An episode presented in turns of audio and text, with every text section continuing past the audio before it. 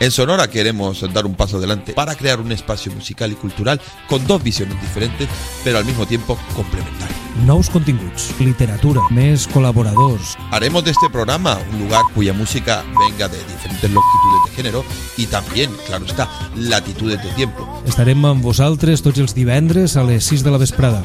Será como siempre en Sugar Radio, a través de nuestra web sugarradio.es, con contenidos audiovisuales. Tots els divendres a les 6 de la vesprada i en directe Sonora, tu espacio de música y cultura, solo para tus sentidos.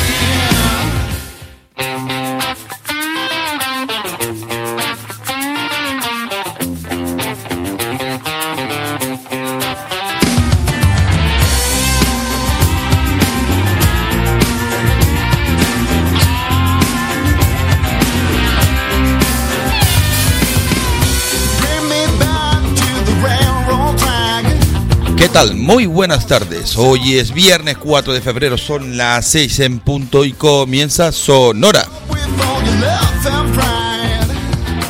Es este un programa que emitimos siempre aquí en Sugar Radio a través de la web sugarradio.es, eh, donde tenemos una pequeña ven- ventana hacia el mundo donde pueden disfrutar nuestros contenidos visuales y también de mi presencia que últimamente me encuentro irresistible. A los mandos, claro que sí, el inefable, el grandísimo, el indispensable José Martínez.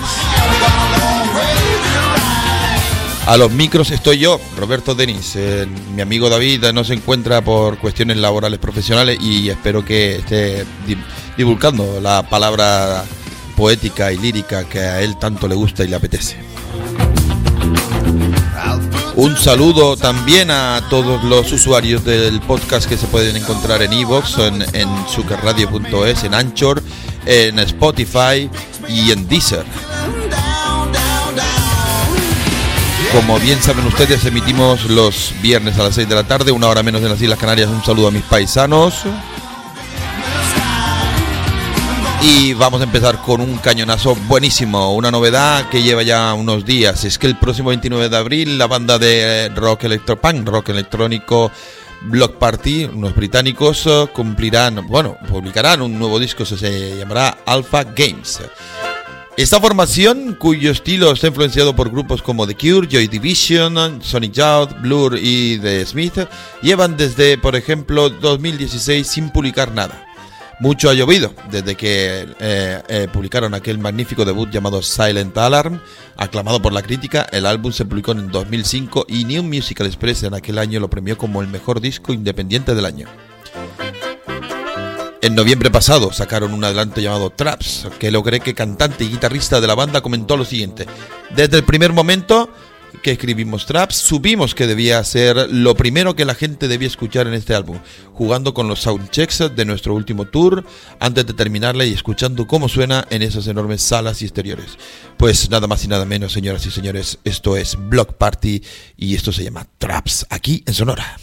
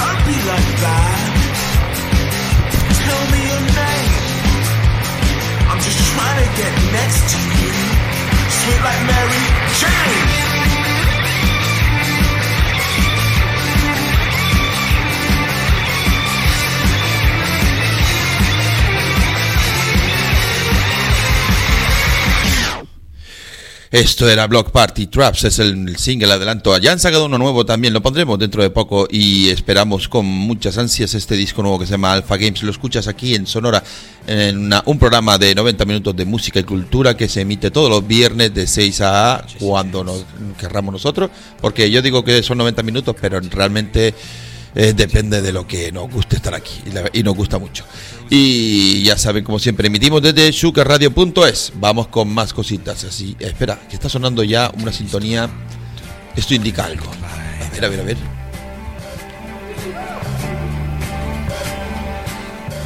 Nos metemos, la verdad que nos metemos en el rincón de Chris Birkin, esta paisana mía que siempre tiene una sugerencia muy interesante y que nos recuerda ese universo del que procede, ese universo sonoro y del que tanto nos gusta que, que nos envíe y, que, y recibir.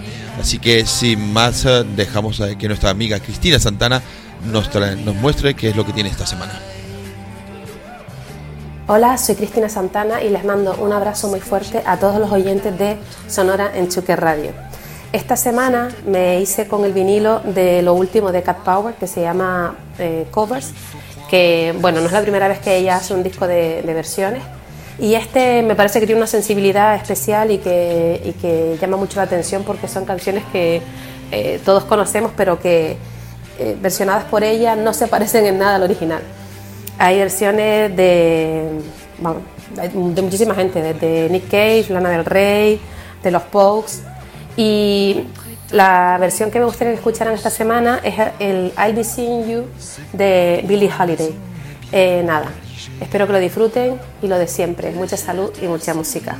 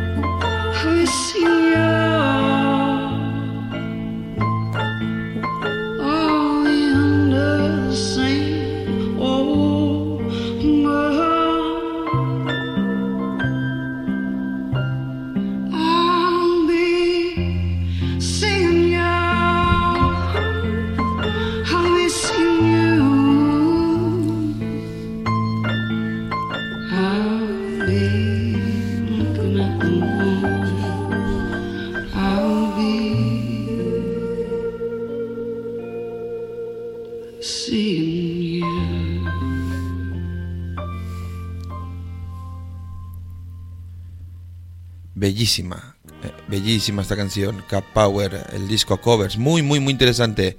A, ver, a la, a la espera lo tengo ahí para la escucha de tantos discos que tengo por ahí pendiente. Vamos con nuestro momento para recordar discos que cumplen 50 años y hablamos del año 1972. El disco del que vamos a hablar a continuación se publicó el 1 de febrero de 1972, hace 50 años, bajo el sello Reprise Record, una discográfica fundada en 1960 por Rat Pack, ese grupo de actores y músicos de mucho talento y mayor descaro liderados por Sinatra, Dean Martin, Sammy Davis Jr., Peter Lawford y Joe Bishop. El músico que lo publicó es nada más y nada menos que el canadiense Neil Young. Durante su estancia en Nashville para par- participar en el programa de Johnny Cash, conoció a un grupo de, músicos de sesión de country, a quien rebautizó como The Stray Gators. En contra del consejo del productor David Briggs, descartó los planes para publicar un disco en directo y grabó en Nashville con el nuevo grupo. El resultado fue Harvest, publicado en el 72 como hemos dicho y cuyo su primer sencillo fue Heart of Gold, alcanzó el primer puesto en la lista estadounidense del Billboard Hot 100. Todo el sonido de la banda viene armado por el grupo mencionado anteriormente, The Stray Gators, banda compuesta por Ben Keith al pedal steel, Ke- Kenny Battery a la batería, Tim Drummond al bajo, Jack Nietzsche al piano y a la guitarra slide, además de colaborar los músicos externos John Harris al piano y Teddy, Teddy Irwin a la guitarra y también James McMahon al piano. Hay que, también hay que mencionar, lógicamente, las aportaciones de la Orquesta Sinfónica de Londres, a Linda Ronstadt, a James Taylor y a sus compañeros de Crosby, Steel, Nash Young. La canción que vamos a poner es la historia de un hombre que se va de la ciudad y mientras transcurre su viaje piensa con cierta melancolía en el amor de una mujer que tuvo que dejar. Esto se titula Out on the Weekend y es Neil Young, aquí en Sonora.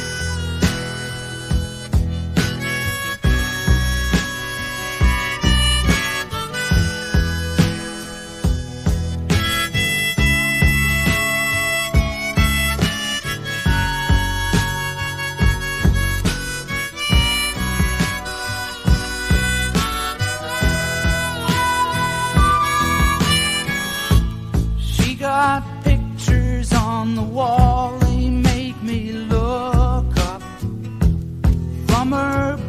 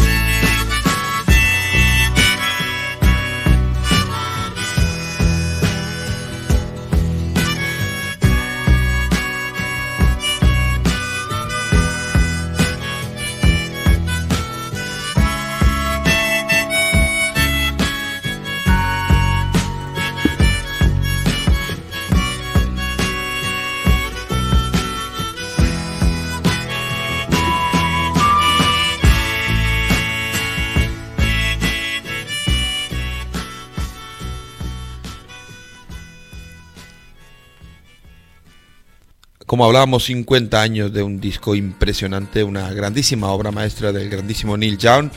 Out on the Weekend era el, el te- el tema que hay en cuestión, que estaba sonando aquí en Sonora. Y ahora está sonando al grandísimo, al único, al Dios, al Dios del rock en Estados Unidos y en todo el mundo. Pero nosotros no tenemos al Dios del rock, tenemos al profeta. Un profeta que se hace fotos, se hace fotos y quiere salir guapito. Es difícil con su aspecto, pero bueno, está interesante, está interesante. Que, que por cierto, hem- eh, hem- hemos también querido poner la foto también en el programa para que salga bien guapo. Y eh, sin más dilación nos vamos a presentar, señoras y señores, con todos ustedes, Paco Mota. ¿Qué pasa? ¿Cómo estás, amigo mío? Madre mía, te estoy viendo, en el estoy viendo en el monitor del ordenador y cómo impresiona, tío. Muy impresiona. Estoy, estoy, estoy para zumbarme ¿eh? en esa foto. Ya, ya, bueno, mm, bueno, es cuestión de gusto. Yo es que con tanto pelo no me gustan las, bueno, las personas, no me gustan con tanto. lo- voy a dejarlo así. Los tíos no me gustan con tanto pelo y tampoco me gustan los tíos. Pero bueno, oye, que- parece, desde que- aquí, quería preguntarte, parece como si estuviera, tío, como pintada, ¿no? Como a carboncillo o algo así, ¿eh? Bueno, está en blanco y negro y es que el Salva este, Salva, que es, es un tipo de turista, que tiene un estudio del pie, es una máquina haciendo fotos. Ya lo veo. Y sí, sí, es, es impresionante. Nos vio a Eric y a mí en, ahí en Turis en verano y le gustó el contraste que había de estilos entre mi hijo y yo. Claro. Y nos propuso, nos propuso hacernos un, un book. Y bueno, yo me he quedado flipando, fui a ver las fotos y me he quedado flipando. Aún faltan algunas que tiene que terminarlas, pero está impresionante, tío. Pues me gusta muchísimo, la verdad es que sí. Creo que este hombre haría milagros, milagros conmigo, ¿eh? Yo quisiera averiguarlo si hace milagros conmigo. Mira, Hombre, sí. mira, mira los que ha hecho conmigo. o sea Ah. que- Ya, ya, pero bueno, tú pones de tu parte. Yo no sé si puedo poner tanto de la mía. Pero bueno, está bien, da igual, lo intentaremos, ¿sabes? Lo intentaremos algún día. Bueno, ¿qué tal todo? Cuéntanos cómo ha ido la semana y ya que estás, cuéntanos un poco también del encuentro con Kiko Amat, porque ya nos, nos avanzaste pues. cómo iba a ser y, y resulta muy Fue interesante. impresionante. Fue, Cuéntame. vamos, fue una maravilla. El tipo es, es un tío de puta madre. O sea, es un colega más, vamos. Ajá. Y nada, pues eso, estuvimos almorzando, luego cerveceando, luego hicimos la charla coloquio, que fue pues eso, más una charla entre colegas contando anécdotas sobre la escritura de- del libro de Revancha y del nuevo que ha sacado de los enemigos. Ujú. Y, y muy guay. Luego comimos y tuve la suerte de conocer a un tipo que no, no conocía, que se llama Dani Llabrés, que es, es un mod de libro, pero Vale. de libro además. Uh, ese, sí que es un, ese sí que es un tío mordaz Ajá. y de hecho de hecho también ha escrito unos libros que probablemente el próximo que elija yo va a ser uno suyo para, para volver a compartir cervezas con él porque es un crack el tío. Pero lo que tratas de decirnos que lo- eh, quieren promocionar, bueno, promocionarlo no, o sea, eh, crear una lectura colectiva de intelectuales de pandereta, ¿no? Siempre, siempre, nosotros siempre queremos que toda la gente lea lo que recomendamos y se una a nosotros. No, pero me refiero del de este hombre que acaba de, del que acabas de hablar. Madre mía, se nos cae la letra. Ay, perdón. del susto que me he llevado, se nos ha caído, se nos ha caído una letra de, de la radio. Ay, madre mía.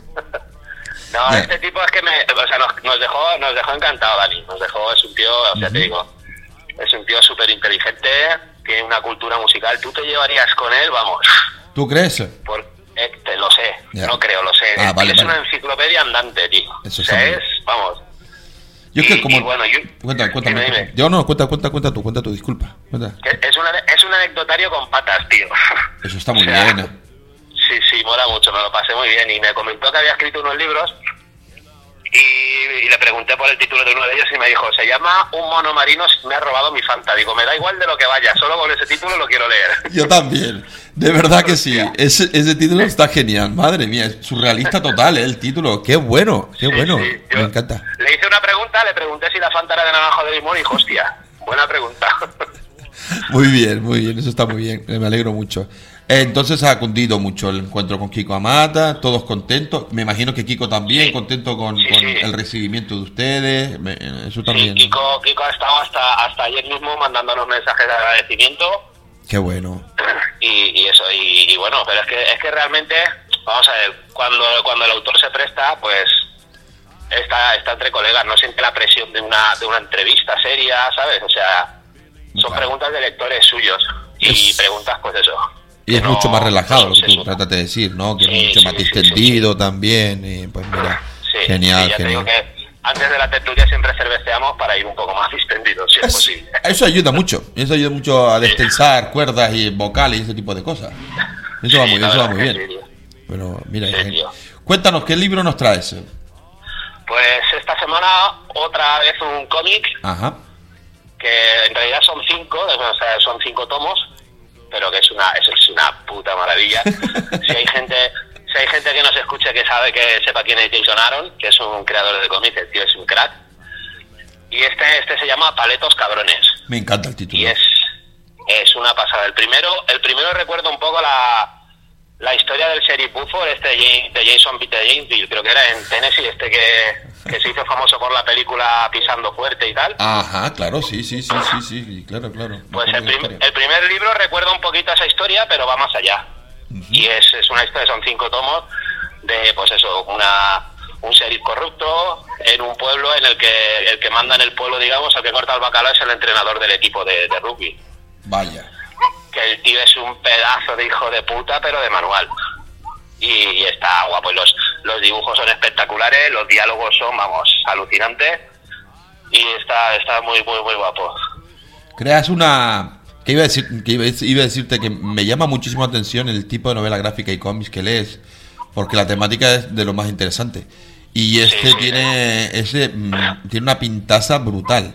Porque claro, la Sí, historia que, yo- que contaste la semana pasada de, de la creación de una novela gráfica a partir de las novelas de, de Manuel Vázquez Montalbán, Montalbán, Sí. está muy bien. Pero esto es otra Sí, cosa. este, yo es que aparte es que, bueno, ya lo sabes que yo soy fanático del gótico sureño, que Ajá. todo lo que, todas las historias que tienen que ver con el sur de Estados Unidos me, me flipan muchísimo. Sí, y a mí también me gusta. Y, Mm. y este es un retrato, pero vamos, o sea, es que cada, cada tomo que te lees sacas una película. Ya. Es una, es una pasada, o sea, y ya te digo, dibujos, luego las, las expresiones que utilizan, o sea, es que está está súper chulo, está muy cuidado. Bueno, es de, es de Planeta Comics, o sea, que Lo ellos cuidan bastante su... Sí, lo estoy viendo, estoy viendo. Pero es la distribuidora de aquí, te refieres, ¿no? Porque claro. el Sí, sí, aquí en España, sí, en España. Sí, sí, sí, sí, claro, claro, claro. pero que, que cuidan mucho cuidan mucho las presentaciones y eso y, y la verdad es que está guapo se compone son cinco tomos Ajá.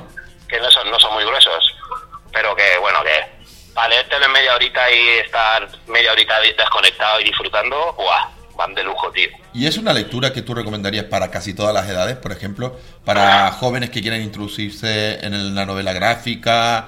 ¿O cómo, cómo, Bueno, cómo yo- lo ves tú? ya sabes cuál es mi política yo nunca les niego a mis hijos que lean nada Ya. nunca me da igual la edad que tengan lo único que les digo es que si leen algo que yo crea que no debo explicarles no se lo voy a explicar Ah, pues eso también tiene O sea, razón. No, sí, sí, sí. Sí, es, sí. es así. De hecho, eh, de hecho eh, mi pequeño se está leyendo un libro sobre asesinos en serie. Hola, qué bien, qué didáctico. Sí. Qué didáctico. no, es, cierto. Bueno, a Ian, Ian ya, ya lo viste cuando habló de cine, Ian con nueve años había visto la filmografía de Tarantino y de John Ford. O sea, pues, no... Madre ¿Sabes mía. a lo que me refiero? Que yo lo que es el tema cultural, tío, nunca les pongo veto. Pues eso Pero vamos mismo. a ver, que yo yo creo que para pues de 16 años en adelante, que ya entenderían muchas cosas. De 16 para abajo, pues tienen que ser muy espabilados para entender algunos temas, pues porque se habla, pues eso, es, es muy violenta, se habla de drogas, se habla de, No, y- pues eso, de agresiones sexuales y eso. Y, Y es un mundo adulto que puede costar un poco entender también y claro, claro, Claro. no todas las todas las personas, ni todos los chicos eh, ni chicas pueden Y estar más- preparados. Y más al ser una cultura como la como es la del sur de Estados Unidos, Claro, si no tienen un poquito de bagaje, aunque sea cinéfilo, pues no pueden no pueden entender muchas cosas. Entonces, Sí, sí, sí, sí, sí. Pues me llama muchísimo la atención. Mira, estoy viendo aquí ahora el, el- retrato que súper tiene este recomendable.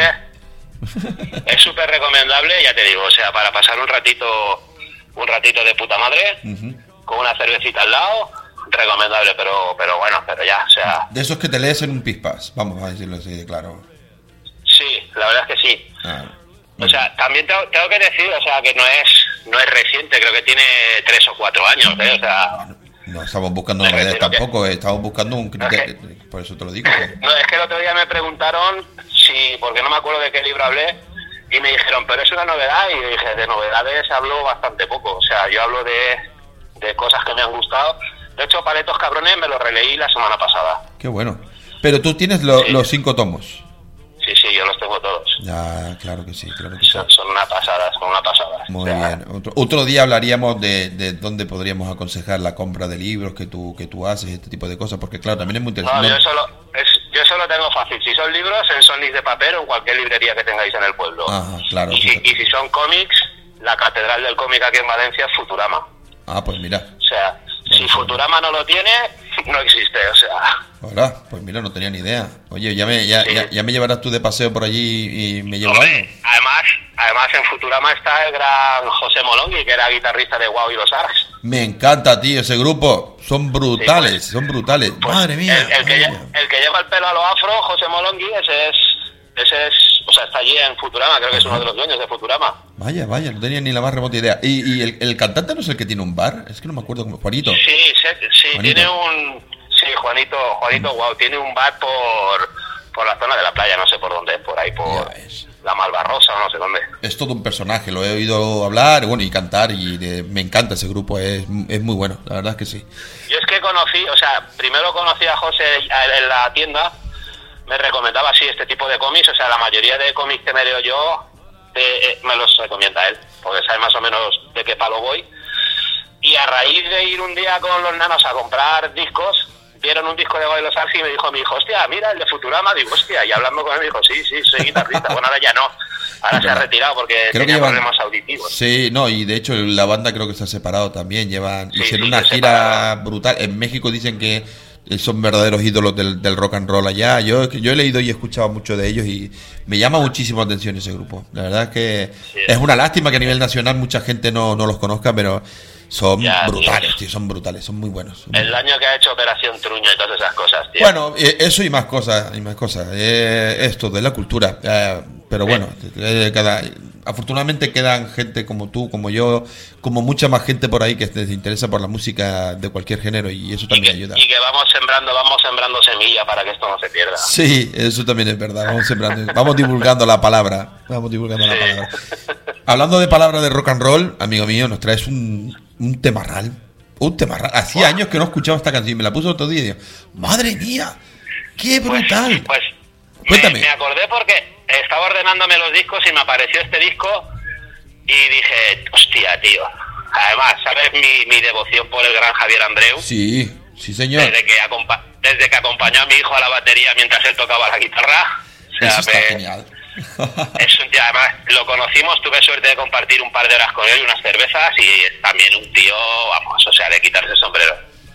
O sea, un tío con los pies en el suelo y, y muy, muy, muy guay, tío. Sí, la verdad es que Y sí. eso.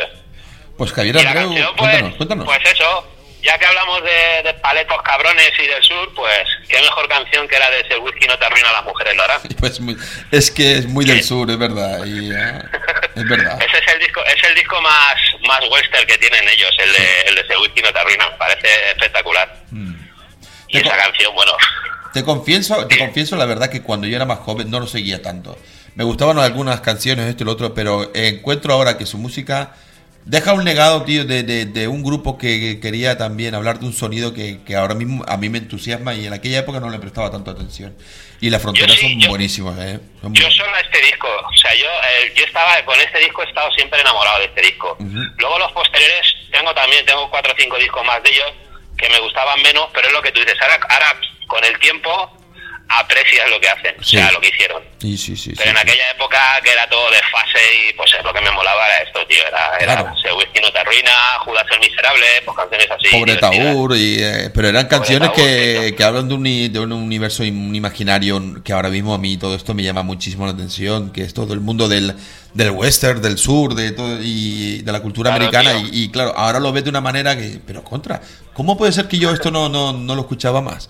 Y te digo la verdad, eran muy buenos en lo suyo, ¿eh? La verdad es que sí. Bueno, que eran yo no son, eso- porque creo que todavía Sí, tocan, sí, ¿no? sí, siguen, siguen, siguen. Estuve hace Sigue, poco aquí sigue. en Buñol. O sea, Bueno, y aquí sí, en. Valencia en el 16, en el 16 toneladas también dieron un concierto. Sí, señor. lo tengo, un amigo de, de Buñol que se llama Santi, que de hecho nos estará escuchando y me acuerdo que me lo recomendó, que, que, que tocaban allí, que tiene un grupo de amigos también que suelen ir de conciertos y de senderismo. Y un día tengo- lo que pasa es que, claro, son gente ya más curtida que yo y, y- yo allí sería como el, el, el Benjamín de todo, porque estos ya tienen ya de cincuenta y pico largos y, y estos van a otra historia.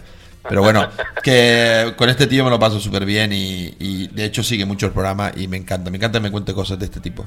Pero bueno, Pues sí, tío. eh, la verdad es que sí. Pues nada, pues yo eso, yo ya te digo, yo ahora, pues eso, ya te lo comenté en su día, que voy descubriendo música que ya existía, pero la voy descubriendo ahora y estoy haciéndome fanático de, pues eso, de los Motorhead y cosas así que yo de joven no escuchaba. Claro. Escuchaba más, Claro, claro. más rock hispano y cosas así. No, pero sí. bueno, tío, que nunca es tarde si la dicha buena. Claro que no, y, y en este caso mm, mucho más tiene, tiene o sea, sentido esa, esa expresión porque me está pasando lo mismo. ¿Qué pasa también? Que muchos de los que me gustan ahora no los puedo ver porque lógicamente o están retirados o están en el otro, en el otro barrio. Y, y Claro. da mucha rabia por eso que dice, ostras, pues si vinieran, me encantaría verlo, no sé qué, no sé cuánto. Sí, y tal", pero, pero mira, yo, yo es que tengo una teoría, yo te lo comenté cuando vino la Polla Record aquí, que un amigo me, me invitó, y para mí la Polla Record era en los 80, no ahora. ya, O sea, ya la Polla Record sí me gusta su música y tal, porque crecí con ella, yo no me iría a un concierto de la Polla Record. Yo lo vi. Porque no me va a, no me va a transmitir lo mismo que me transmitió en, el, los 80. Es que, claro, Entonces- la- su rebeldía y su insurrección tenía, bueno, mucho más sentido en aquella Claro. época que lo que... Que tampoco no, di- no digo que no, no la tenga ahora, pero claro, ya te pilla en una edad que a lo mejor... No es lo mismo, no es lo mismo. Yo No te a pilla de la conciertos misma de, manera. he ido al concierto de un grupo que admiro mucho, que no voy a nombrar porque soy amigo de sus, de sus componentes. Ajá. Y el cantante, al cantante le faltaba el aliento en la mitad de las canciones Vaya. y no, no llegaba y fue una pena, tío, era una pena, daba Es- lástima. Eso yo me lo contarás off the record algún día. Si eso ya te lo contaré delante de 12 pesotas. Muy bien. Pues amigo mío, te vamos a despedir. ¿Te parece bien? Muy bien. Te, ya sabes, te, te esperamos la semana que viene. Y Muy saluda a los tuyos, que te vaya todo bien y nada. Igualmente. ¿Vale? Y busca, busca cosas interesantes que, que nos, nos ayuden a investigar mucho más en el mundo de la literatura. ¿Te parece bien? Siem- siempre, tío, siempre. Y en la música, lógicamente. Sí, sí, música, literatura, o sea, cultura, siempre cultura, tío, es lo único que nos queda. Por último, Paco, ya que estás, mm, re- recupera, recu- nos repita el nombre del, del nombre del título del, del libro, el, el Vale, estos autor. cabrones, Sí, es de Jason Aaron y, Aaron. y el himno que va a sonar es el de Si el whisky no te arruina, las mujeres lo harán, de la Per- frontera. Perfecto. Pues ya lo ha dicho el señor Paco Mota, señoras y señores, aquí en Sonora suena La Frontera.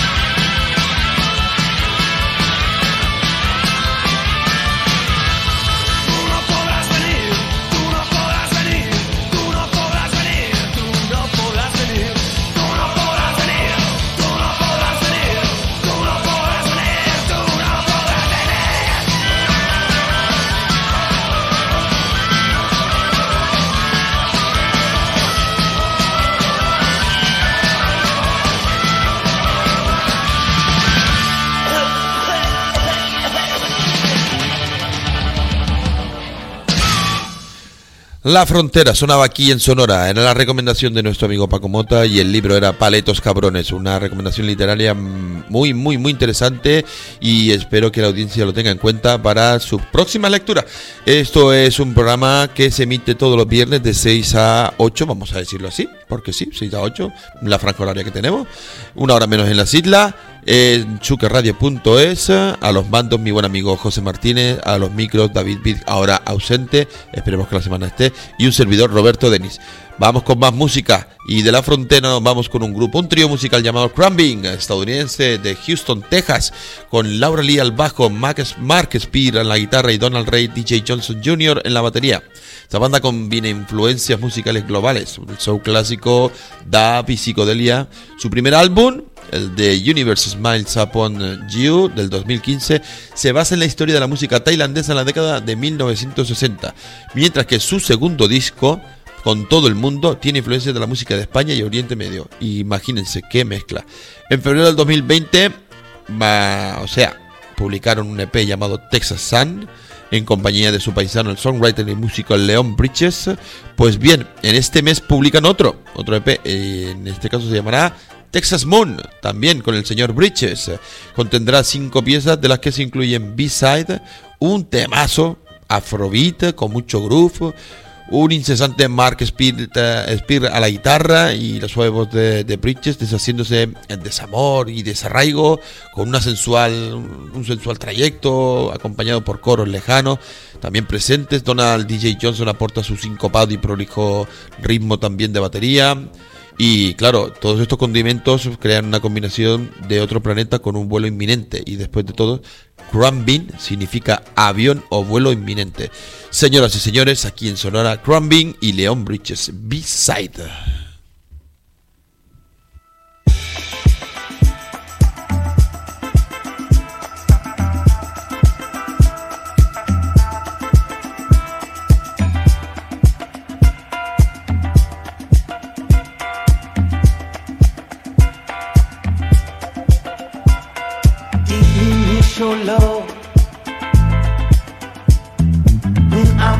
Away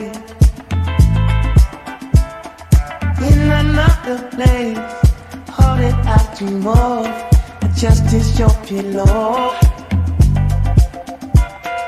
waiting for your love. You in all the ways in another place. All I'm thinking of, just can't get enough.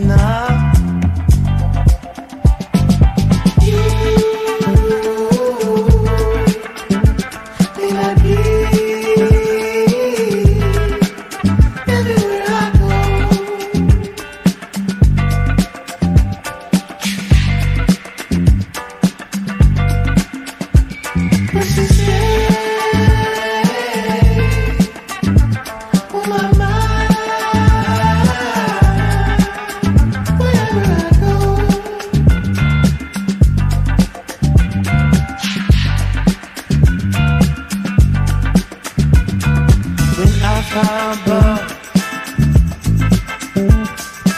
trolling today.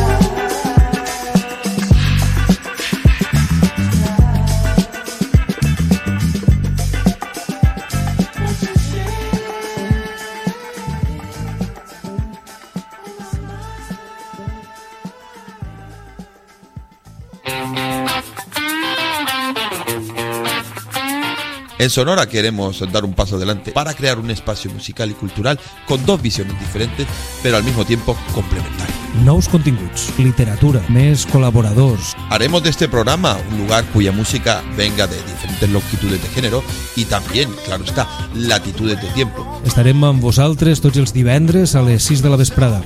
Será como siempre en Sugar Radio, a través de nuestra web sugarradio.es, con contenidos audiovisuales. Tots els divendres a les 6 de la vesprada i en directe Sonora, tu espacio de música y cultura, solo para tus sentidos.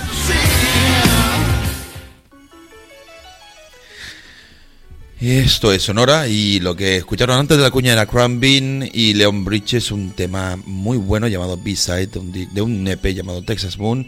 Y cuando suena esta sintonía es la parte que le toca a mi buen amigo David Bid, que como hemos dicho no se encuentra presente porque se dedica los viernes eh, a divulgar la poesía y a crear cantera, canteras de rapsodas, porque es lo bonito de su profesión también, todo hay que decirlo.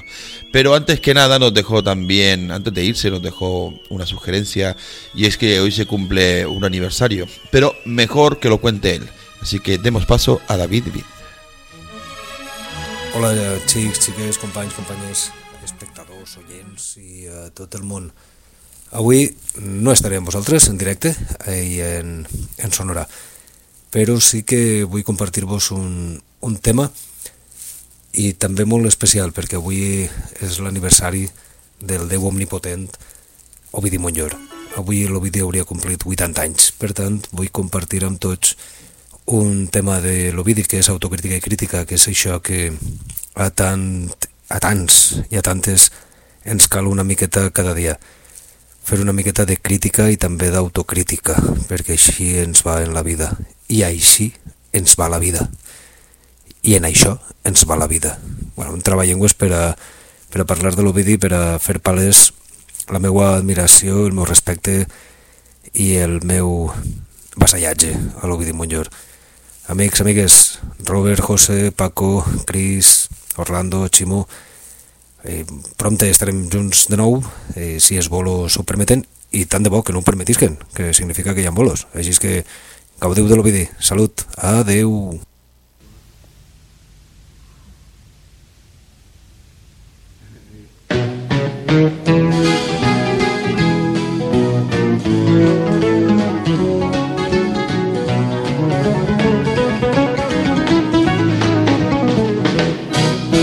Tancat a casa la major part del temps, no sóc amant de llepar, no tinc deus, ni pensaments de trobar-me en tal cas.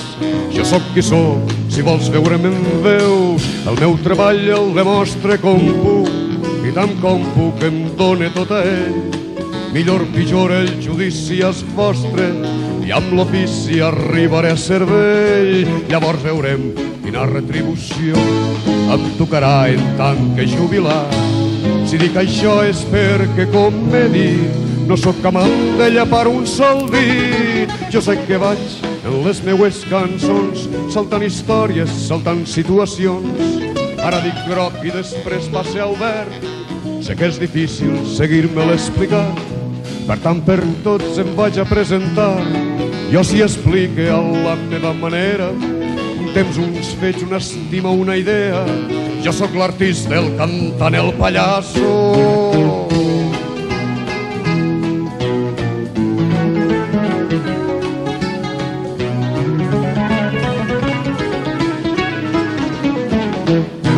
Per a uns pollet, per altres un afer.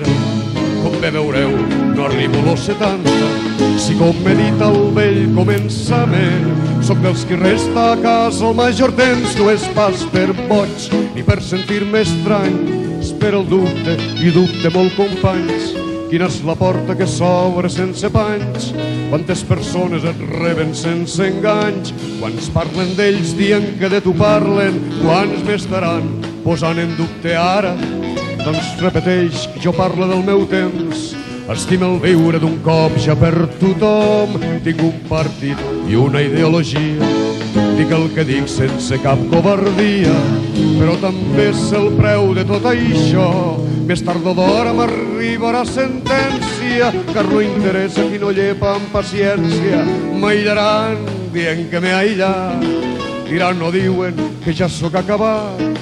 No pense pas donar-me per guanyat, mentretant jo no me'n passe la porga d'aquells que creuen que tot està tan clar.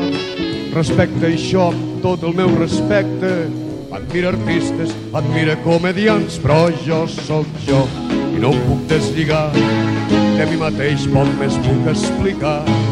Jo sóc l'artista, el cantant, el pallasso, jo sóc l'artista, el cantant, el pallasso.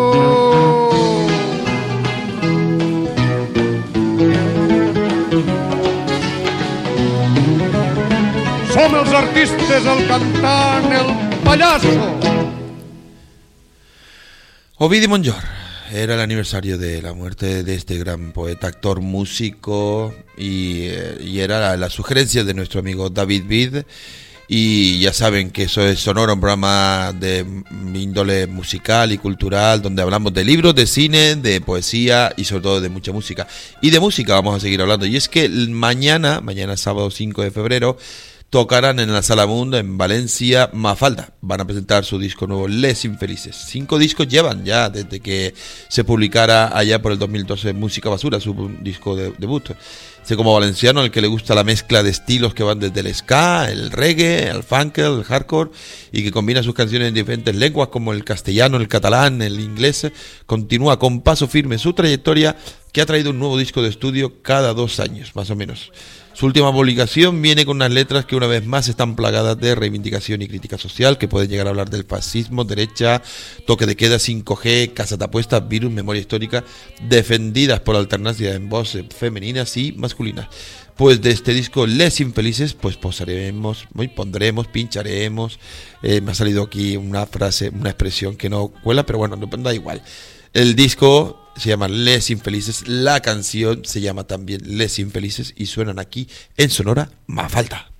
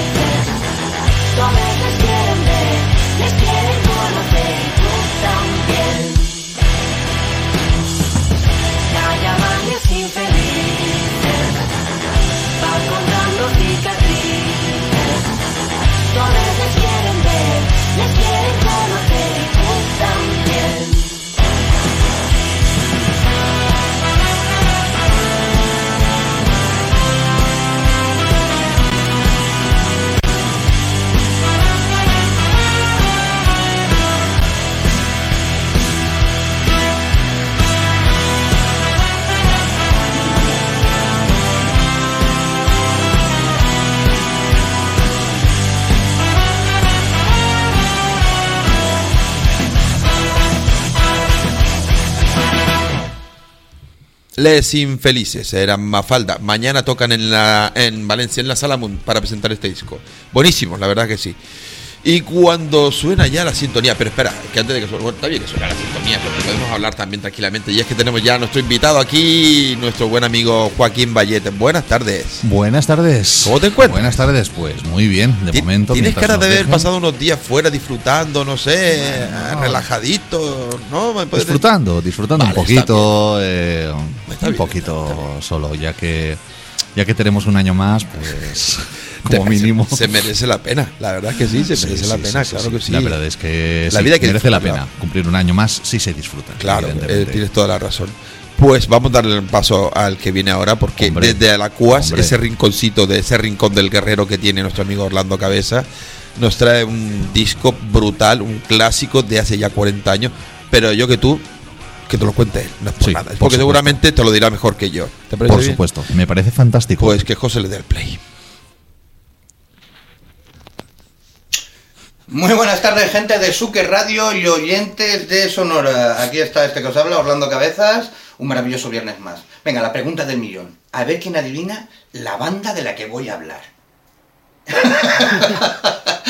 Eh, vale, es básico, los Iron Maiden. Si hay algo que hay que destacar en el Reino Unido, en Inglaterra y tal, es su potencia a nivel, su potencia musical a nivel mundial. Es que nos han dado dentro de lo que es el heavy rock, eh, el rock, el heavy metal, grandísimas bandas, desde Black Sabbath, eh, Judas Priest, eh, Motorhead y por supuesto los Iron Maiden. Iron Maiden, abanderados de lo que es el heavy metal mundial, discos memorables, discos grandiosos, grandísimas portadas, eh, su mascota Eddie en millones de camisetas, grandísimos conciertos en directo con grandísimas producciones, que les ha llevado a eso, a, ser, a que cuando piensas en heavy metal, eh, Iron Maiden tal vez sea la primera, la segunda, está entre las dos primeras bandas que te vienen a la cabeza.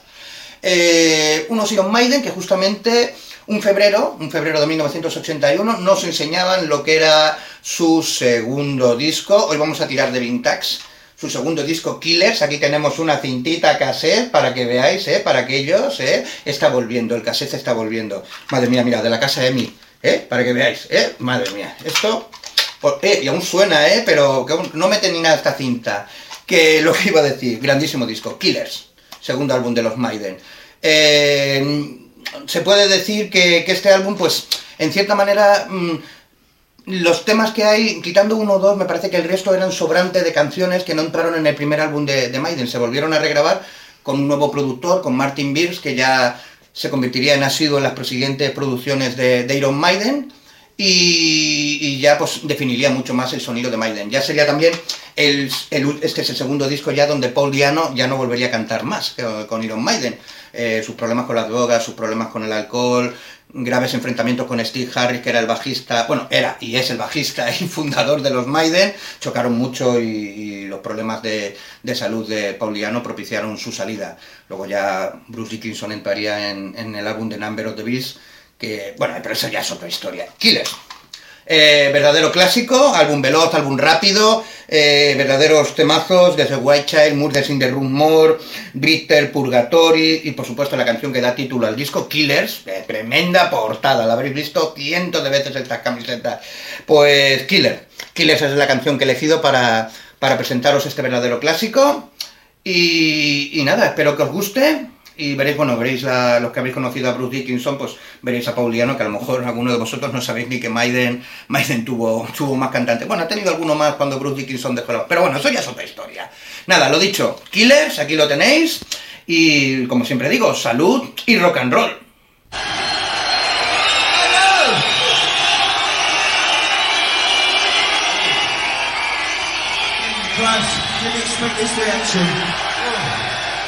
Next song I like to do is the title track on the second album. This is a song called You It, Killers! Oh, let me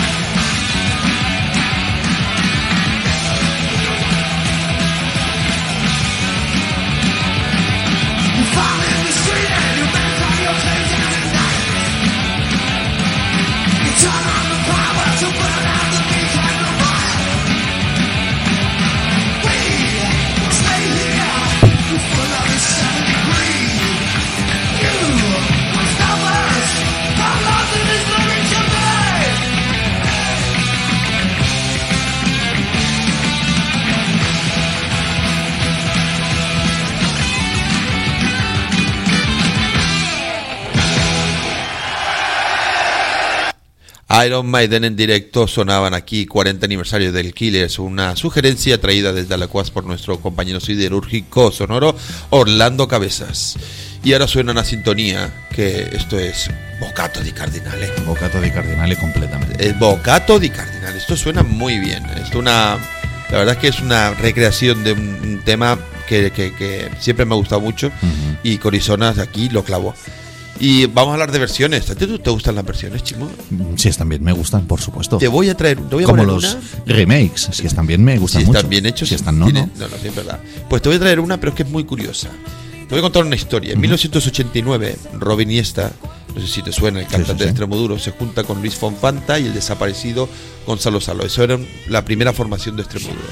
En los estudios Duplimática grabaron una maqueta que habían conseguido financiar mediante la venta de boletos. Tú imagínate, dame dinero para hacer un disco. Y ya luego ya te lo, ya, ya te lo daré, ¿no? Ah, ya te daré el disco. luego sí, eso Era ya- muy típico, ¿eh? era muy típico. Lo que pasa es que, claro, tendría, supongo que tendrían muchos fans y admiradores y entonces pues se, se hacía de esa manera. Bonos canjeables por la misma. Se tituló Rock, Rock Transgresivo y la distribuyeron por la región extremeña y también la enviaron a discográficas, concursos y programas de radio. La maqueta empezó a llamar la atención dentro y fuera de Plasencia, que son de ellos. Fue tal que si te acuerdas de un programa de televisión catalán que se llamaba Plastic, Plastic, no me acuerdo. eh, pues era de Tine Rubira y el otro que nunca me acuerdo. TV3, de- supongo, ¿no? Sí, de En- TV3. en aquellos de años, TV3. sí. Pero yo, yo me acuerdo de ver ese programa y lo veía en Canarias, no te, no, no- no- no te lo pierdas. Pero creo que era, sí, me imagino que era de televisión española y hacía una conexión. Pues l- estos tocaron dos, dos canciones, Extrema y Dura y Jesucristo García. La de Jesucristo García es la canción de la que estamos hablando. Una canción con una temática marginal, desamor y una inmersión autobiográfica del autor, tratando también un poco todo este tema del mundo de las drogas y toda la historia. En el 94 se vuelve a remezclar este disco, dada la difusión que tuvo, porque ya el grupo ya tenía ya un par de discos hechos ya, entonces se retoma un poquito la grabación para hacerlo mucho mejor. Pues ahí añaden guitarras, teclado, encima cuentan con el guitarrista de Platero y tú en aquella época que era Iñaki Huocantón, o sea, esto era garantía de calidad. Sin duda esto es un himno de esta banda y quien no la conoce no es fan de esta banda.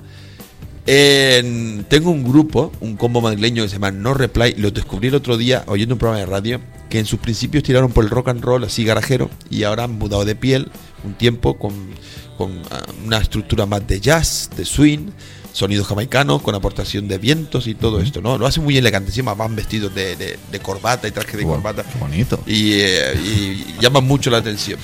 El pasado año publicaron un disco llamado Públicamente Correcto y su tercer, que es su tercer trabajo, es que por eso son elegantes, son públicamente correctos, políticamente correctos, vamos a decirlo así. Y incluyen versiones de canciones míticas de pop rock llevadas a ese lenguaje que es el swing salvaje que tienen ellos. Su primer single es la versión de hoy, Jesucristo García. La escuchamos, la vemos y ya me dices algo. Sí, señor. ¿Vale? Fantástico. Dale, José, aquí en Sonora, Jesucristo García por No Reply.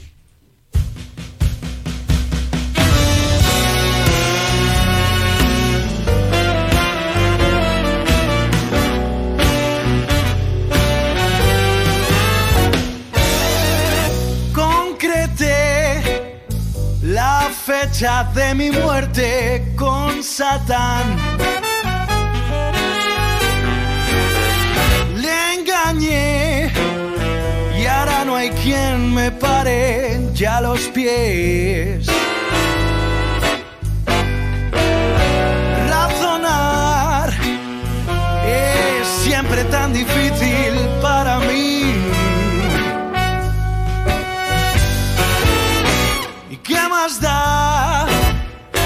final todo me sale siempre bien. Del revés.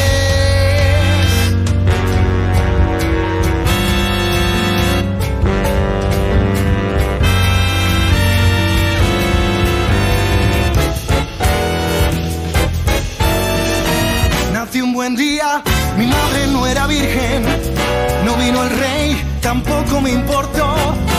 Hago milagros, convierto el agua en vino, me resucito si me hago un canutito.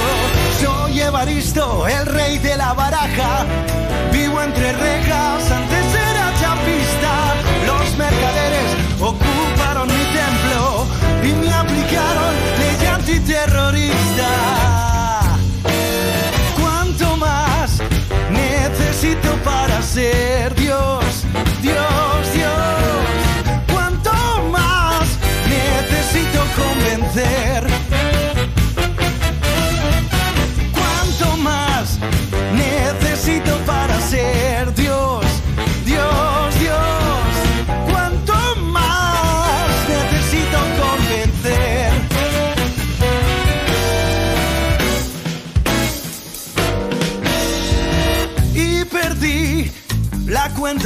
las veces que te amé. Desquicié tu vida por ponerla junto a mí. Vomité mi alma en cada verso que te di, que te di. Y olvidé, me quedan tantas cosas que decir, que decir por conocer a cuántos se marginan. Heroína, aún hubo más, menuda pesadilla, crucificado a base de pastillas. Soy Evaristo, el rey de la baraja, vivo entre rejas, antes era chapista. Los mercaderes ocuparon mi templo y me aplicaron ley antiterrorista.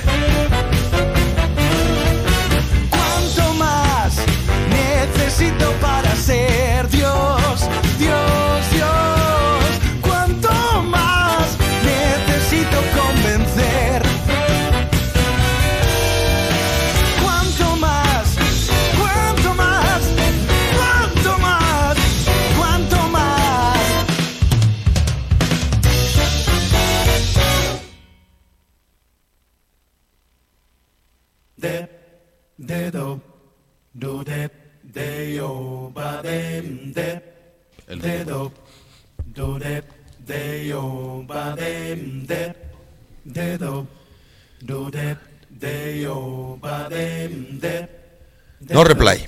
Esto era lo que te estaba contando. Jesucristo García, el disco de rock transgresivo, Roberto Iniesta y compañía. ¿Qué te ha parecido?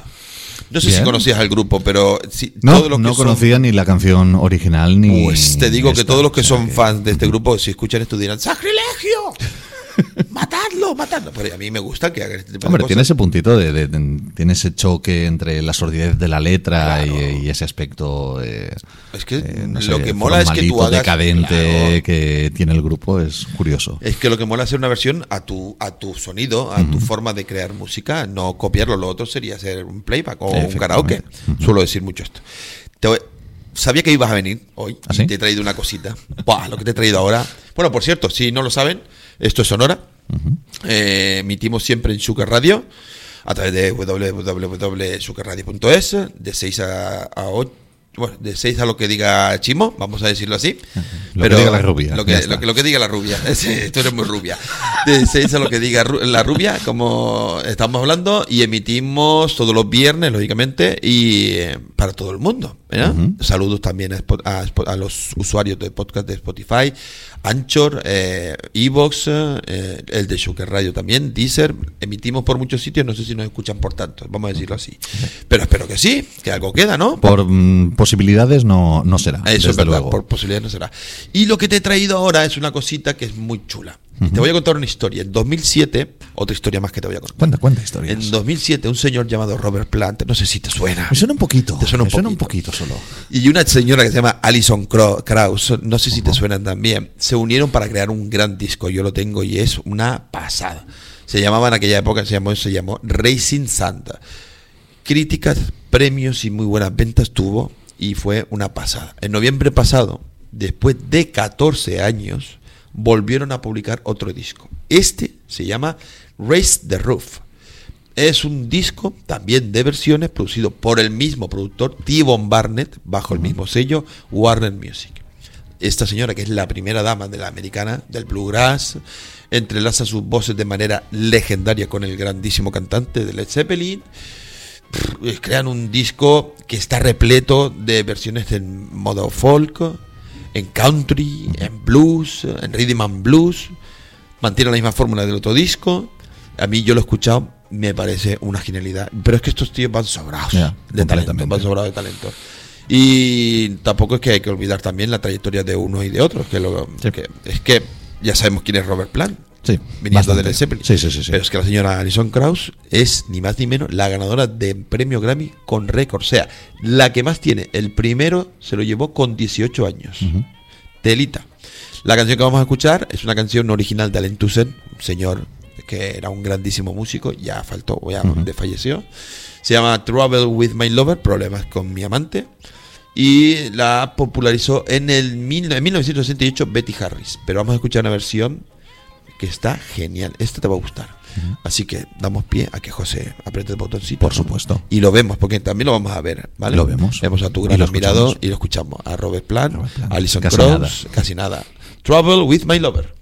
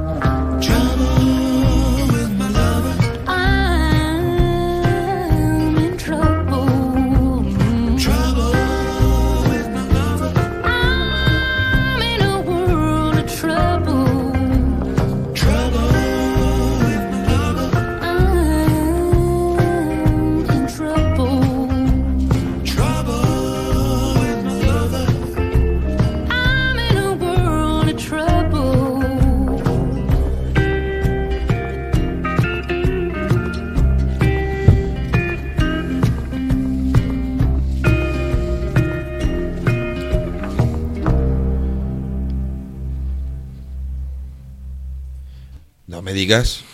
Hombre, esto, No me digas, Esto eh. tiene mucha clase. Eso es canelita en Esto, rama, canelita eh. en rama y esto solo pueden, pueden hacer los señores como, como estos. Es que es, que es Esto una es pura pasada. clase, pura clase. Es que lo estábamos comentando, esto es jugar con carta ganadora. Totalmente. Así no se puede jugar con esta gente. Totalmente. Porque van a ganar siempre.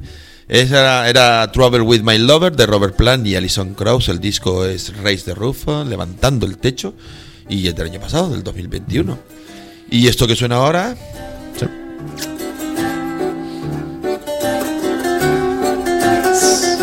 Se te ilumina la cara.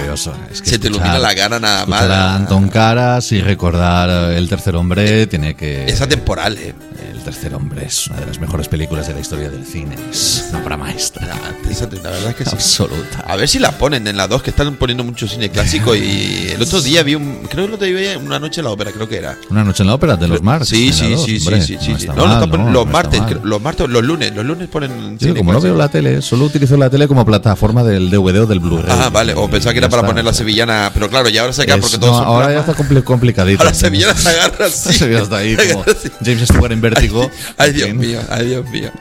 Pues muy bien, eh, que hoy vamos a hablar de una peli también. Es que estás muy clásico, estás muy clásico. clásico, pero es que sí, esta bueno, peli es. La semana pasada hablé de Casino, que es- tiene veintitantos años. Esta tiene unos cuantos más. Ya, ya, ya, ya. Pero Unos Casino ya es un clásico más. para mucha Casino. gente. No, Casino es un clásico. Totalmente. Totalmente. Totalmente. Y de la que vamos a hablar ahora, ¿tú qué dices? ¿Ponemos el tráiler? Ponemos el tráiler. Vamos, sí, vamos a señor. poner el tráiler. José, dale caña.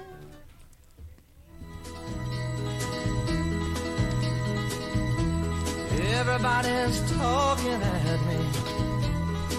I don't hear words they're saying. Soy Joe Buck, de Texas. Y yo, Enrico Rizzo, del mismo Bronx. Le invito a tomar un trago. ¿Qué le apetece beber? Yo tomo siempre lo mismo.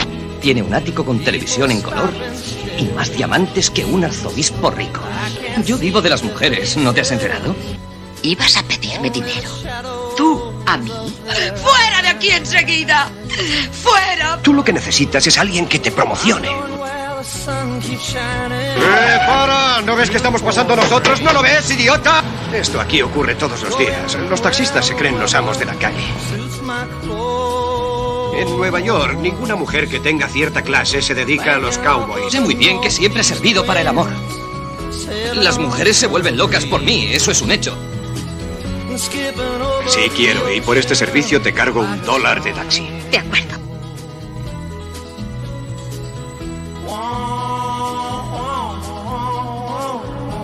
Ya sabes lo que hacen cuando ven que uno se ha quedado impedido y no puede valerse por sí mismo. Ni una palabra. No han dicho nada de ti. ¿Sabes dónde te has metido, cowboy? Quiero acostarme. ¿A dónde vas?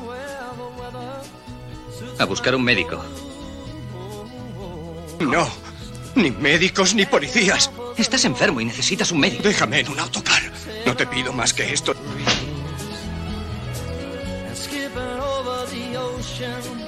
Like a stone. Bueno. Bueno. Tengo que decirte que esta peli, bueno, hablamos de Cowboy de Medianoche. Cowboy de medianoche de John Schlesinger. Mi opinión es que el personaje de, de Dustin Hoffman no es que me dé grima, pero esa sensación de que está en las últimas Es que está me, en las últimas. me acongoja de cierta manera, lo tengo que decir. Pero es que son dos actorazos, tío. John Boyd. Son dos actorazos. eh, John Boyd eh, parece que ha que- nacido para interpretar este papel. Sí. Tal cual, porque está absolutamente extraordinario. John Boyd es un muy buen actor. mm, eh, digamos, eh, aún no valorado en su justa, en su justa medida, en parte también porque gran el hombre. secundario, siempre lo diré, gran secundario. Es- ¿Sabes qué pasa? Que este hombre le cambia la cara. Es que ahora ya no lo, no lo veo igual. En aquella. Eh, eh, sí, es que no lo veo igual, me refiero. O sea, con los Se años. le ha endurecido el rostro. Eso es, y, efectivamente. eh, se le ha endurecido el rostro y claro, creo que son los papeles que ha tenido siempre que ya lo, clas- lo clasificas o de, de esa manera. La hija que también endurece el rostro. Eh, normal, normal, que voy a decirte yo, te- voy a decirte yo que tú no sepas. Yo, bueno, yo tengo una hija, a mí no se me endurece el rostro, a mí se me, se me endulza, que no es lo mismo. Ya veremos con el tiempo. Pero es que, claro, esa cara angelical que tenía en esa película, esa inocencia que mostraba, porque, claro, él venía de donde venía y va a una ciudad que quien no la no quien no sobre, o sea quien no sabe vivir en esa ciudad esa ciudad está condenado. Totalmente. To- porque todo el mundo habla de Nueva York sí Nueva York estará muy bien para, para verla un par de días pero que no me la cambien por cuyera te lo digo así de claro. Vivir allí y vivir dependiendo de, de qué circunstancias y con qué medios, Ya, porque evidentemente, claro, eh, con pasta puedes hacer lo que quieras pero sin pasta allí estás vendido. Fantástico. Antes habla- eh, hablabas de una noche en la ópera. Sí. Hay un momento en una, una noche en la ópera en que en que Chico le pregunta a Harpo, ¿puede vivir en Nueva York con dos dólares? Y no, a Groucho. Perdón, y Groucho dice, vivirá como un príncipe. Claro que no podrá comer, pero vivirá como un príncipe. Así que Nueva York, eh, evidentemente, depende de tu nivel adquisitivo, puede ser maravillosa o puede ser, eh, puede ser un infierno, como es en esta película. en esta película que desde el principio sabes Ujú. porque lo intuyes porque esta peli cuando la ves lo intuyes esto no te- tiene que terminar bien pero pero claro es que cuando la ves es que te atrapa te atrapa de, de tal manera que tú dices madre mía madre mía Cowboy de Medianoche atrapa desde el primer visionado y es una película que habré visto unas cinco veces y cada vez que la veo es de estas que crecen, que te gusta más. Y la verdad es que es eh, no solo es exponer Nueva, Nueva York eh, como una ciudad eh, antropófaga prácticamente, sino es es exponer prácticamente un viaje dantesco. Es un trayecto por el infierno en el cual tenemos a, un- a una especie de Dante que sería John Boyd que encuentra ese Virgilio desarrapado que es eh, Dustin Hoffman. Eh, ah, y bueno, y es, es un recorrido por un infierno creciente, angustioso completamente, en el cual eh, se destruye el sueño americano. Absolutamente. El sueño americano desde un principio que siempre ha sido que, que cualquier persona, por muy humildes que sus orígenes sean, pues puede llegar a alcanzar un estatus económico elevado, incluso ser presidente, etcétera, etcétera. Eh, aquí el sueño americano se reduce a un señor que quiere vivir de las mujeres eh, y que va a Nueva York y, y que, y que, bueno, la ciudad lo destruye completamente. Está, es, también, es también una metáfora de la vida, una de las, uno de los primeros planos que la película tiene. Aparece el personaje de John Boyd eh, duchándose, eh, prácticamente como naciendo, eh, naciendo del agua y, llevará ese trayecto infernal hasta esa muerte que es ese plano maravilloso en bueno, maravilloso y absolutamente triste del final con él y con Dustin Hoffman en, en el autobús yendo hacia creo que era Florida si no recuerdo mal que es el lugar en el que los ancianos van ya prácticamente para Vivir morir su- una especie de cementerio de Es un mauso- elefantes mausoleo, es un cementerio de elefantes, tal cual. Por tanto la película también es una metáfora de, de ese, ese trayecto vital eh, de cualquiera. Pero es que aparte de todo esto, para que se vea lo rica que la, que la película es, que no es poco, eh, la película eh, muestra claramente un Hollywood que está cambiando. El primer plano de esta película, el plano en, en el cual comienza, es, es el plano de un cine vacío completamente, un cine abierto, de estos de cine de verano y tal, vacío, que sobre una pantalla blanca, una pantalla en la que no ves imágenes, eh, suena una escena de indios y, y de cowboys. Es decir, suena el género clásico por excelencia que es el western. Sí, señor. Eh, un género clásico que, que no vemos, un género clásico que está desaparecido, el clasicismo está desaparecido. Hay un momento también al principio en que John Boyd está caminando a- hacia el, hacia el uh, autobús y en la marquesina de un uh, cine eh, se proyecta una película de, de John Wayne, que es creo que era El Álamo, si no, si no recuerdo mal. Y bueno, el cine está cerrado, está prácticamente en ruinas, las letras están caídas.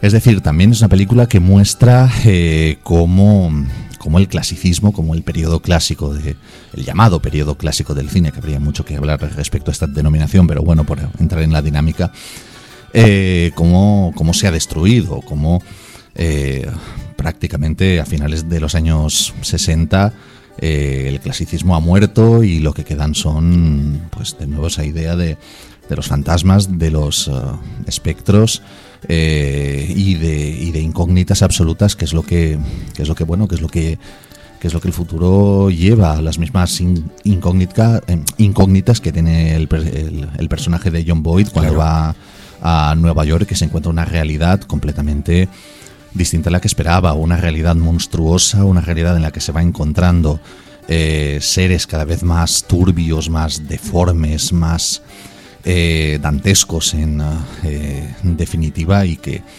y que acaban llevándolo a, eh, a un estado a un estado que prácticamente es, es, es sobrevivir como de la manera que buenamente pueda. Mm, Es lo que tú que estabas contando antes, de que esa antropofagia que tiene Nueva York es como que la ciudad te cae encima y no sabes cómo luchar contra eso. A lo mejor puede ser que yo me equivoque, pero no son... Yo lo, lo veo a lo mejor así. eh, ese personaje de John Boyd te representa un poco como la luz de, de- de- de un camino y Dustin Hoffman la oscuridad, esa, esos antagonismos que existen también es como dividir la sociedad americana eh, en dos partes, por decirlo de una manera, ¿no? La comodidad que tenía su personaje hasta que hasta que vuelva hasta hasta que va a Nueva York y ve lo que lo que acontece. Claro, es lo que marca un poco también toda esta historia de la película, te enseña un poco de lo cómodo que estaba ese personaje en su en su lugar de residencia y luego quiere buscar fortuna en otro lado y lo que tú has lo que tú contabas, ¿no? De que ostras, es que esto no era lo que él se esperaba. Evidentemente. Y, eh, y seas amigo de una persona que tú lo ves y, bueno, eh, a ver, a primera vista, no es que huyas de él, pero te provoca un rechazo visual. Provoca Y, un eh, rechazo visual y provoca un rechazo de, de cualquier manera. El personaje de Dustin Hoffman, que el propio Dustin Ho- Hoffman incrementó en algunos puntos esa cojera que Dustin Uh. Hoffman tiene, que es maravillosa. Dustin Hoffman, que es un actor del método puro y duro, se puso piedras en los zapatos para incrementar esa cojera que Yo el personaje explicado. tiene. Yo que no sé, la gente se complica. Es Yo lo hubiera explicado cómo tiene que hacerlo, pero bueno, es otra cosa. Pero Dustin Hoffman es del método. Es del método, es del método. Dustin. Hoffman, hay anécdotas suyas bastante jugosas con el método, Ah, es que vamos. es un- es un- una bestia de actor. Hombre, en una película de John Schlesinger, precisamente, en- creo que es la, la- creo que no tienen otra juntos ellos, eh, tienen esta y Marathon Man, que es Ajá. de la que voy a hablar. Eh, pues bueno, había Mara- Mara- Marathon Man está coprotagonizada con Laurence Olivier, que es un actor completamente contrario a lo que es el método, de la escuela clásica.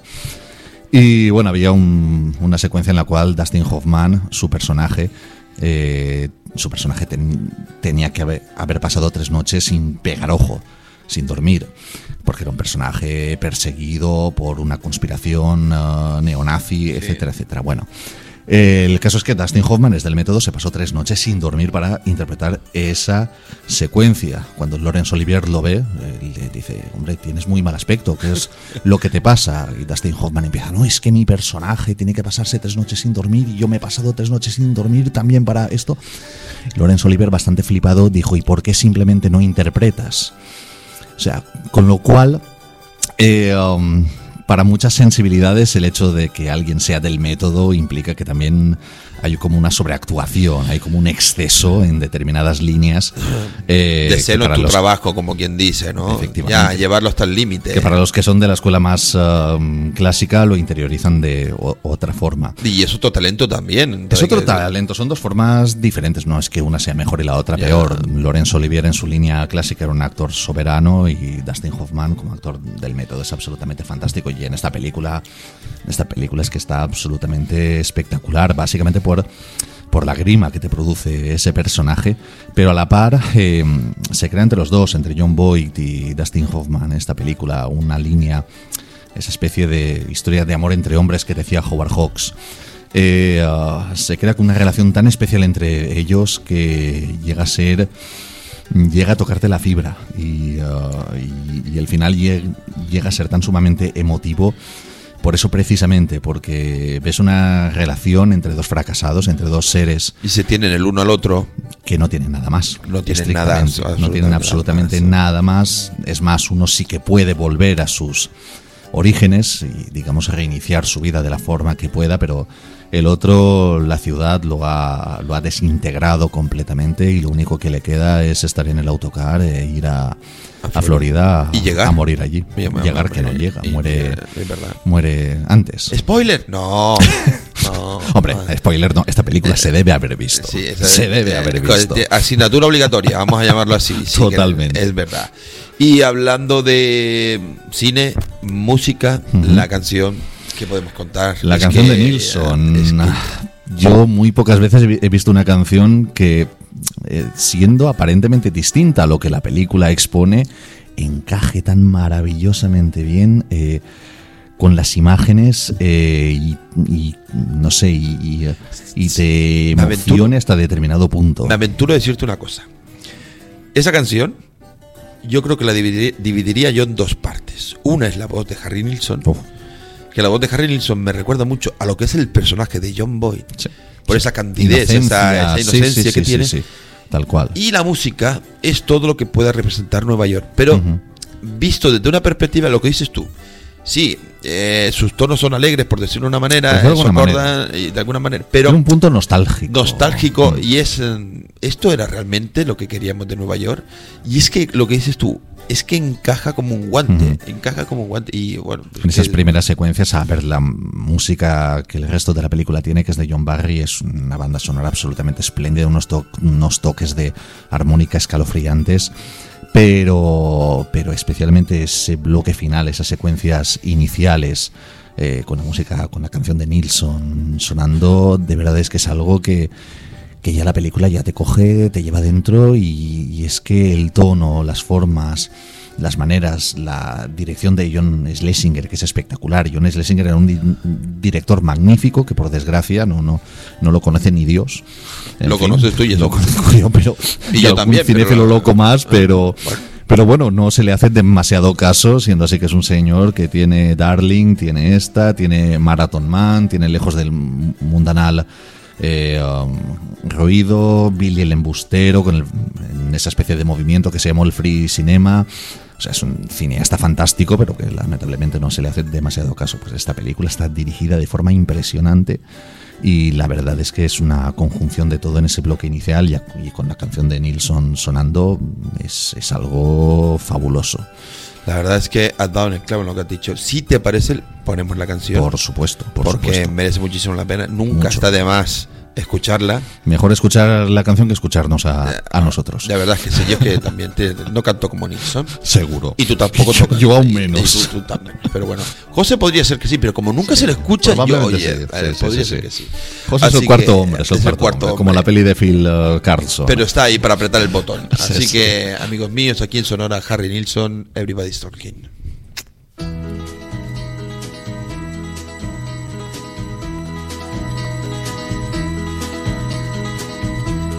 Everybody's talking at me. I don't hear words they're saying, only the echoes of my mind. People stop and stare. I can't see their faces, only the shadows of their eyes. I'm going where the sun keeps shining through the pouring rain.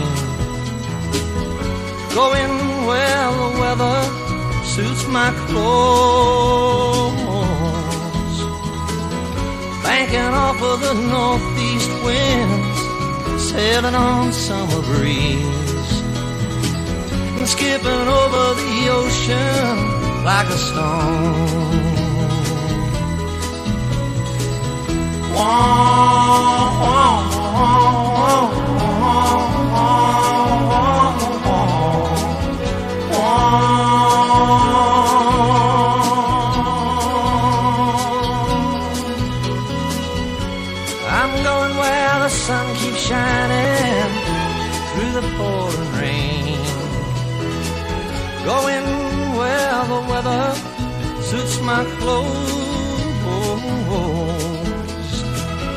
Banking off of the northeast winds, sailing on summer breeze, and skipping over the ocean like a stone. Everybody's talking at me. Can't hear a word they're saying. Only the echoes of my mind. I won't let you leave my love behind. No, I won't let you leave.